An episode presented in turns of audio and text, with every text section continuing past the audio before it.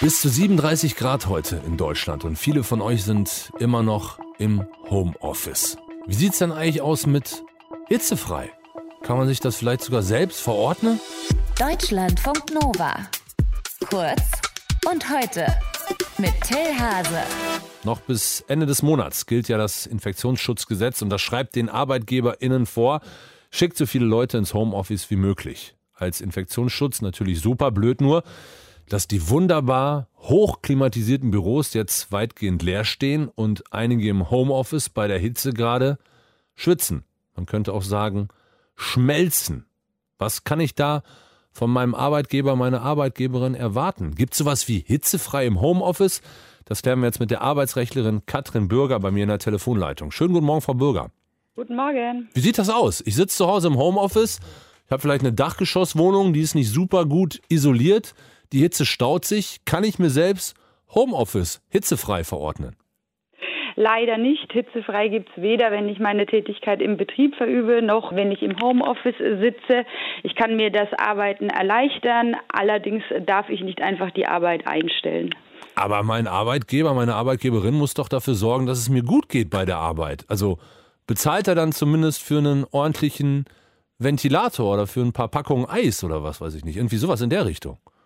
Freiwillig kann der Arbeitgeber natürlich alles tun, das heißt auch für den Ventilator oder das Eis aufkommen.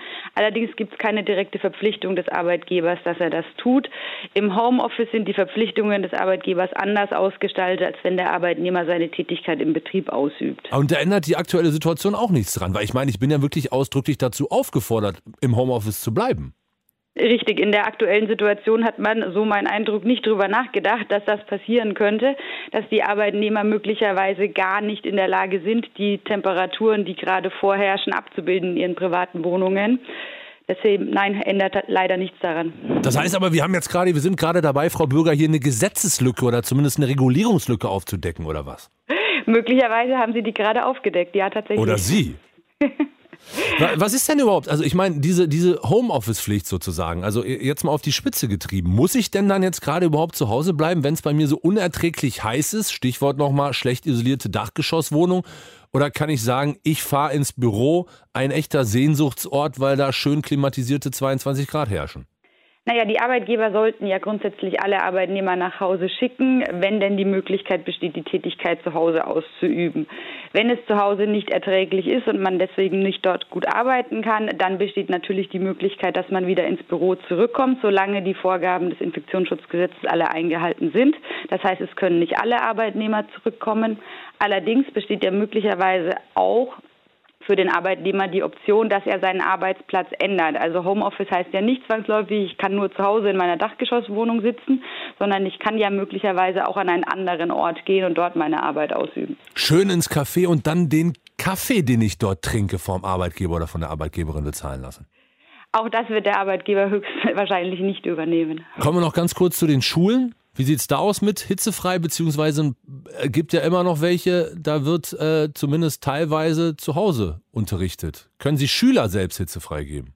Auch Schüler können sich leider selbst kein hitzefrei geben. Das entscheidet jeweils die zuständige Schule, ob es hitzefrei gibt oder nicht. Also auch da leider keine Option, das selbst zu bestimmen. So, Frau Bürger, also wir haben das Problem aufgedeckt, aber so eine richtige Lösung gibt es nicht und vor allem keine Regelung. Was können wir jetzt noch machen? Wem schreiben wir?